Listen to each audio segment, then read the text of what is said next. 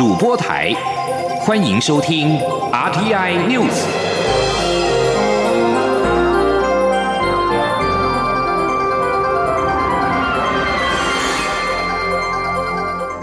听众朋友您好，我是张顺祥，欢迎您收听这节央广主播台提供给您的 RTN News，我是张顺祥。瑞士世界经济论坛今天公布了全球竞争力的报告，台湾排名全球第十二，亚洲第四强。不但总体经济稳定度跟其他三十三国并列第一，而且与德国、美国及瑞士列为全球四大创新国。世界经济论坛公布二零一九年全球竞争力报告，今年一共评比一百四十一个经济体，全球前五强依序是新加坡、美国、香港、荷兰以及瑞士，日本排名第六，台湾则较去年上升一名到全球第十二，亚太第四。对此，国发会的主委陈美玲分析，台湾总体经济稳定，创新能力优异，备受国际的肯定。请听央广记者杨文君报道。瑞士世界经济论坛 （WEF） 九号公布二零一九全球竞争力报告，在一百四十一个受评比国家中，台湾排名第十二名，较去年进步一名，在亚洲地区排名第四，仅次于新加坡、香港、日本。并持续位列全球第四大创新国，另外三国为德国、美国、瑞士。国发会主委陈美玲分析，观察十二大面向评比，有九项进步，两项持平，一项退步。其中，总体经济稳定、创新能力、金融体系三项表现最佳，显示台湾总体经济稳定、创新能力优异，备受国际肯定。至于唯一退步的一项为技能，细项中可以看出，中高等教育者具备企业所需技能及教学重视创意与启发程度两项排名较落后，显示台湾学用落差还有进步空间。陈美玲说：“但是一般性比较 general 的部分，我们啊还是觉得我们的学校教育的那个不能够符合这个那个呃学校那个企业的。”马上的需求这样子，这个这个确实那个落差还是有，不是没有这样子。此外，在一百零三项细项中，关税复杂度、雇佣外国劳工容易度、银行资本适足率排名都在八十名以后。陈美玲认为，WEF 的排名可以视为对国家社会经济的总体检，政府将积极检讨落后项目，并因应数位经济、人口及社会变迁等趋势，精进施政。中央广播电台记者杨文君台北采访报道：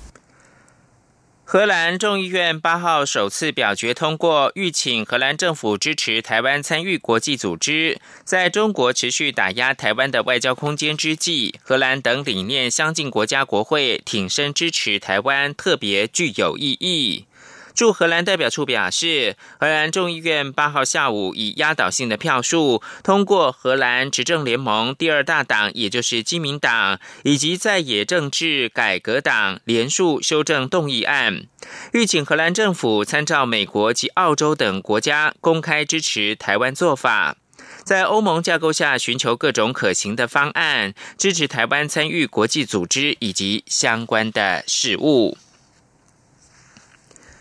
香港选手日前在电竞游戏《炉石战记》赛后受访时，蒙面高喊“光复香港，时代革命”，遭大师职业赛除名，并取消其第二季所获得的奖金。美国直男 NBA 休斯顿火箭队的总经理支持香港的发文，引来中国方面的强烈抨击跟抵制。蔡英文总统八号晚间透过脸书表示：“一个能够自由表达意见、互相讨论、激荡创意的。”社会体育赛事、电竞产业将会更蓬勃发展。身为台湾的总统，他会和所有球迷以及玩家一起守护得来不易的民主、自由的价值。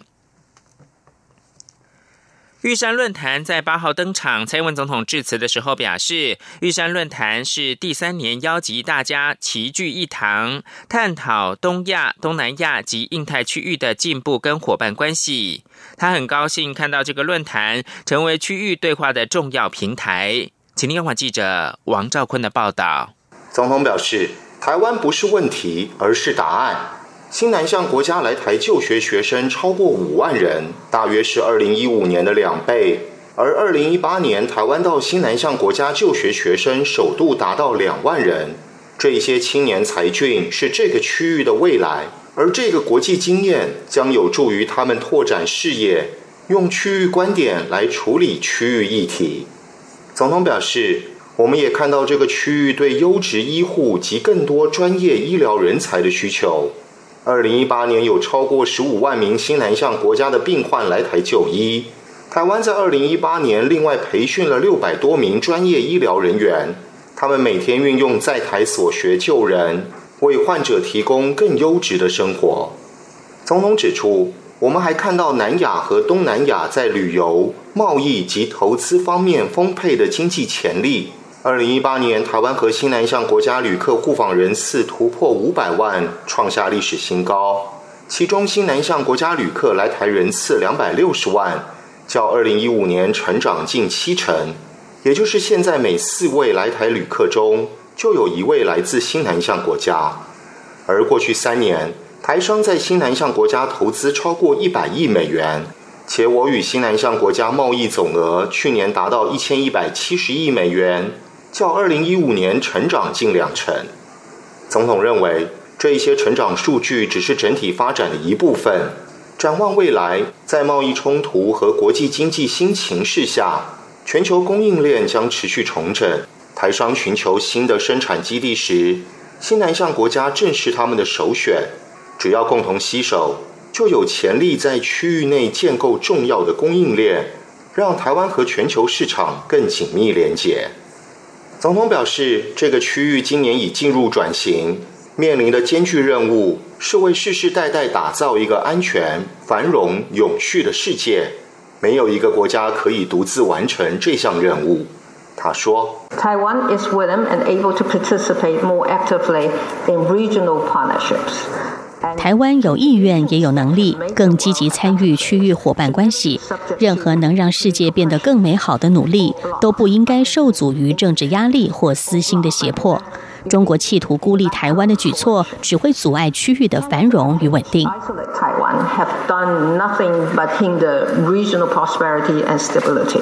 总统强调，国际社会许多理念相近的国家一再表示愿意和台湾站在一起，并肯定我们在印太区域的重要性。作为区域重要伙伴，台湾对于实现此区和平与繁荣的未来不可或缺。相信出席的贵宾们也都会认同。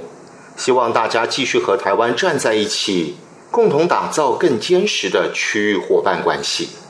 中央广播电台记者王兆坤台北采访报道。玉山论坛另外特别邀请加拿大的前总理哈帕在开幕式上专题演讲。哈帕表示，政府追求经济成长的时候，应该在对外贸易关系上创造双赢，这样关系才能够长期的维持。他也强调移民政策的重要性，人才交流正是加拿大成为世界主要经济体的原因之一。另外，美国白宫前发言人桑德斯也应邀来台湾出席玉山论坛。除了发表午间演说之外，在外交部安排之下，举行了简短的记者会。针对台湾二零二零大选议题，桑德斯表示，美国不会介入台湾选举，这应由台湾人民自己来决定。而他则希望台湾的领导人可以一直对抗邪恶，做正确的事。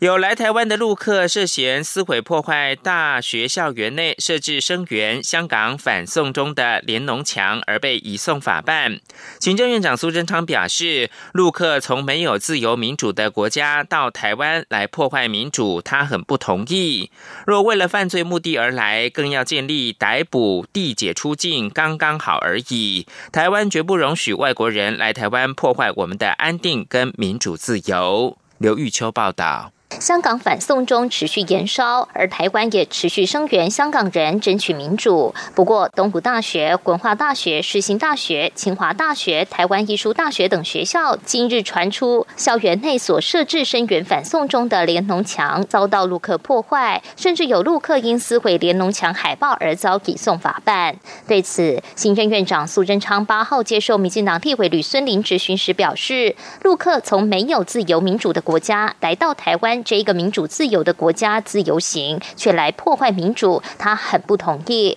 台湾不仅不欢迎，而是根本不容许。如果为犯罪目的而来，我们要立刻逮捕、立解出境，刚好而已。我们不容中国相关集权统治下的人来这里不好好看看我们的自由民主、社会开放、大家尊重，那却到我们的民主墙上去做违法、为我们。国家所不容许的事，这我们不是只有不欢迎，是根本不容许他在这里。苏仁昌并说，台湾的民主自由是经过几代的人争取才得到的，我们非常珍惜，绝对呵护，绝不容许有目的性的人来破坏，更不容外国人到台湾破坏我们的安定与民主自由。而若有陆客来台破坏联农墙，相关部会将各依全责依法办理，负起责任。苏贞昌也强调，看看今天的香港，连选自己的首长都不行，但台湾今天却连里长到总统都可以由自己选出。台湾人应该好好珍惜这一张选票，这是守护民主的第一关。中央广播电台记者刘秋采访报道。台湾已经有近十所大学的联农墙遭到中国大陆学生或者是游客破坏。七号更出现首位来台湾陆客因为破坏联农墙而遭到法办的案例。受波及的学校大多透过加强巡查以及张贴公告，期盼校内外人士能够自重，共同尊重言论自由。宜兰南方澳跨港大桥坍塌之后，即将进入到拆除重建工程。交通部政务次长黄玉林表示，今天九号上午就可以展开断桥拆除作业，预计在十月底完成。另外，新桥的重建将由公路总局苏花改工程团队来接手，预计十天之后会提出桥型设计，总计将会投入新台币五点二亿元，盖一座兼具功能、安全以及观光需求的大桥。请央广记者吴丽君报道。交通部政务次长黄玉玲八号上午出席二零一九新能源车国际研讨会后，针对媒体关切的南方澳断桥拆除重建进度，受访表示，拆除大队将于九号上午八点提前进场，希望赶在哈吉贝台风预警发布前完成桥上方白色拱梁的拆除作业。后续桥下结构的拆除，则将是台风。影响程度看是要持续进行，或等台风过后再继续。由于接下来都需在水下进行，因此需时较长，大约还要五个工作天。不过黄玉玲指出，无论如何，交通部都有信心在十月底前完成拆除工作，恢复水道。而且由于所有拆除作业都在海上进行，因此完全不影响。南方澳老街的观光活动，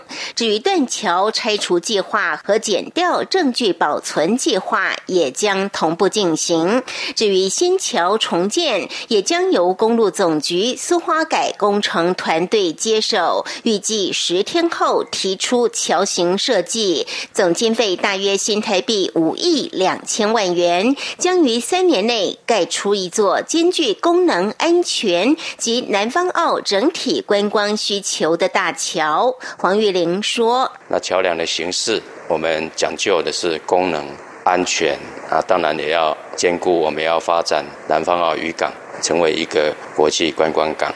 初步预估，这个新桥造价会在五亿两千万左右。这一次执行单位，交通部特别请公路总局这个目前在盖苏花改的团队来做这座桥梁。”所以这个桥梁，大家放心，它一定会很坚固。耐用、安全。黄玉玲也表示，新桥设计出来后，还会听取地方的意见，同时利用目前在桥体旁的十三号码头拨出十几公顷土地来规划开发转运站。相信在中央跟地方合作下，可以化危机为转机，带动南方澳整体的发展。中央广播电台记者吴丽君在台北采访报道。南方澳大桥坍塌之后，传出全台湾还有一百二十三座由地方主管的围桥。对此，黄玉玲表示呢，各个县市政府这两天已经清点确认，其中二十座已经修复，还剩下一百零三座。交通部也将协助地方透过紧急采购法立即的派修。另外，还有其他列管需在一年之内派修的桥，交通部也会督促地方编列预算，在明年能够完成修复。此外，交通部航港局所属的台湾港务公司在八号召开了临时董事会，通过了由交通部政务次长黄玉林带领董座人事案。此外，总经理陈少良则是获得留任。国际新闻：继美国商务部以牵涉中国对新疆维吾尔压迫为理由，将八间中企跟二十个公安机关列入到贸易黑名单之后，美国国务卿蓬佩奥八号宣布，将对相关负责的中国政府以及共产党的官员采取签证限制的措施。蓬佩奥表示，这些官员的家人也可能面对同样的签证限制。不过，他在声明当中没有说明签证限制会包含哪些措施。美国珠宝饰品公司蒂芙尼 （Tiffany） 一张由中国名模孙菲菲拍摄手遮单眼的广告照片，遭到中国消费者指控支持香港的反送中运动。Tiffany 已经将照片从推特账号删除。香港群众已经连续数月走上街头抗议北京专制。守着单眼之所以成为象征动作，是因为一名女性抗议者八月疑似遭到警方发射的布袋弹射中了右眼，有失明之余。不过，Tiffany 的发言人表示，这张广告照片是在香港反送中抗争爆发前的五月拍摄的，绝无表达任何政治声明的意图。另外，NBA 联盟切割火箭队总经理挺香港推文风波持续在美国延烧。继多个美国国会议员公开谴责之后，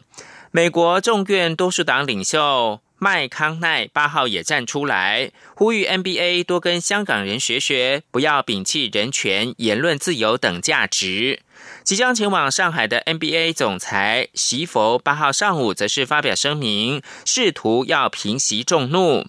西佛表示，平等、尊重跟言论自由是长期定义 NBA 的价值，多样性也是 NBA 持久不衰的优势之一，包括了意见、想法、背景、种族、性别跟宗教方面。这里是中央广播电台。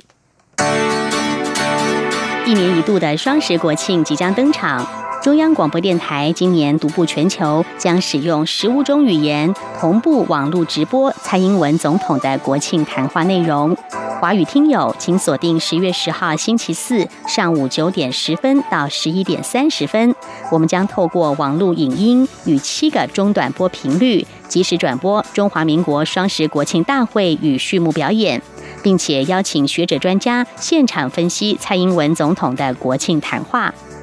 十月十号上午九点十分，请锁定央广网站 triple w 点 r t i 点 o r g 点 t w。广播听友请使用中波一五五七千赫、短波九五六五千赫、一二一零零千赫、一五四九零千赫、一五五三零千赫频率收听。另外，英语、日语的国庆转播则会在当天的上午十点到十一点现场播出。日语听友请使用短波一五七六五千赫，英语使用一五六六五千赫收听。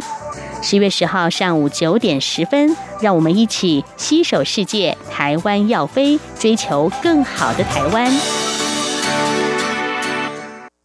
二零一九双十国庆就要登场，八号在总统府前广场举行了国庆预演，包括了三军一队的操演、花车展演、英雄车队以及雷虎小组冲场抢先曝光。请记者郑祥云、江昭伦报道。总统府广场八号下午进行国庆预演，今年国庆主题为“携手世界，台湾要飞”，由陆军专科学校的金鼓齐鸣舞动青春、中山女高乐器队以及喜事团拉开序幕。国防部三军联合乐仪队就是每年国庆的重头戏。除了精彩操枪演出，今年还特别选择天后张惠妹的歌曲《牵手和我要飞》，搭配队形变换，就连小朋友看了都大呼过瘾。所以刚刚看到那个特战队的表演，还有一队表演都很开心。对。他刚刚说他以后长大要当陆军一队。嗯，来做空军一队。紧接着登场的海军陆战队反恐模拟操演与学艺飞鹰分列队形表演。国旗学艺机出场，引领国歌领唱桥段，更是让围观民众看得目不转睛。那他那国旗这样子从上面啊，我觉得还蛮兴奋的。哎，这样子会有感动吗？有啊有啊，当你你看那么大，那要从高空这这样看下来，我真的是蛮蛮别也蛮有巧思的啦。今年国庆同样安排台湾英雄车队以及花车展演，宪兵指挥部快反连的重机表演都相当有看头。压轴则是空军 IDF 金国号以及雷虎小组冲场，祝福中华民国生日快乐，国泰民安。中国电台记者郑祥云、江昭伦台北怎么报道？而史上第一次央广十五语同步口译直播总统的国庆谈话，央广往年都在国庆日当天以国语、英语、日语三语来转播国庆大典，今年则是大幅扩增以十五种语言同步口译。驻日本代表处的代表谢长廷八号晚间在东京主持中华民国一百零八年国庆酒会。日本首相安倍晋三的母亲安倍洋子连续三年出席致贺，他并且上台致辞说，期盼今后两国能够建立更友好的关系。驻日代表处在帝国饭店举办国庆酒会。日本台湾交流协会的会长大桥光夫，日本大概三百名的跨党派国会议员所组成的日华议员恳谈会会长古屋圭司，以及台裔的参议员联访等大概一百一十名的国会议员出席。有政坛教母之称、现年九十一岁的安倍洋子在国庆酒会上致辞说：“感谢台湾在二零一一年东日本大地震、熊本地震时给予温暖、关怀跟善款，期盼今后能够持续建立两国的友好关系。”另外，在中华民国驻泗水台北经济贸易办事处八号也是举办了一百零八年国庆双十酒会，一共大概是五百人出席。而在南非共和国台北联络代表处七号晚间也是举行了一百零八年国庆酒会，由驻南非代表周维忠伉俪主持，场面盛大隆重。继续关注的是二零二零总统大选，力拼连任的蔡英文总统喊出要团结台派、中华民国派。而为了庆贺中华民国一百零八年国庆，蔡英文总统竞选办公室八号推出最新的影片《中华民国不分你我》，传达蔡英文总统守护中华民国主权的决心，并且强调国家团结不分你我。请央广记者刘玉秋报道。适逢中华民国一百零八年国庆即将到来，二零二零蔡英文总统连任办公室推出最新影片《中华民国不分你我》，传达蔡英文总统守护中华民国主权的决心，并强调国家团结不分你我。中华民国不分你我，守护台湾需要你我。蔡总统连任办公室发言人廖泰祥表示，尽管中国透过各种恶劣手段在国际上打压台湾，甚至喊出“一国两制”台湾方案，想要消灭中华民国的主权，但只要蔡英文总统执政一天，就会继续让中华民国存在于台湾的各个角落。这是全台两千三百万人的共识。廖太祥也说明，这支影片透过镜头、画面以及旁白，提示中华民国就在我们的日常生活之中，包括在孩子的图画里，在年轻的律动中，以及在每次旅行的背包中。而这些看似再平凡不过的日常，都是蔡总统不畏中国压力，在执政期间努力守护主权的成果。相较之下，国民党声称要捍卫中华民国，但每当遇到中国时，却又绝口不提中华民国。在二零一五年的马席会上，更不见任何中华民国国旗。廖太祥表示，蔡总统在影片最后更现身，为旁白配音，以“守护台湾”等简单明了的文字，搭配蔡总统温和且坚毅的语气，表达出守护中华民国的是总统，更是跨党派人民的共同责任与愿景。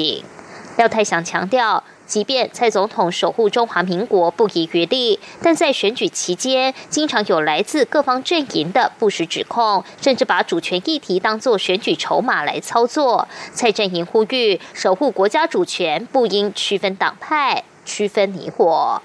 中央广播电台记者刘秋采访报道。民进党二零二零大选积极的抢攻新住民选票，为了重视多元文化在台湾的发展，民进党推出行动胖卡车阿力走台湾，将到全台湾各地举办新住民市集，让新住民一解乡愁，还会在市集当中宣传民进党的新住民政见，全力的为蔡英文总统以及各地立委参选人来助选。在国民党方面，兼任国民党总统参选人韩国瑜竞选总是呃总部总干事的副主席曾永权，八号邀集中央党部的主管与韩国瑜竞选办公室进行了工作汇报，讨论选务、文宣等各项事情的分工合作内容。会议决议，韩国瑜竞选总部将在十一月初正式成立，总部设在高雄市，并在台北市八德大楼成立北。部竞选办办事处，国民党表示，与会人员包括了韩国瑜竞选总部的副总干事周习伟、韩办执行长林国正以及中央党部的主管等人。韩国瑜在参选之初就宣布，未来竞选总部将设在高雄，总部选在高雄市党部落脚。而韩国瑜去年竞选高雄市长的时候，竞选总部同样设在位在建国一路的高雄市党部。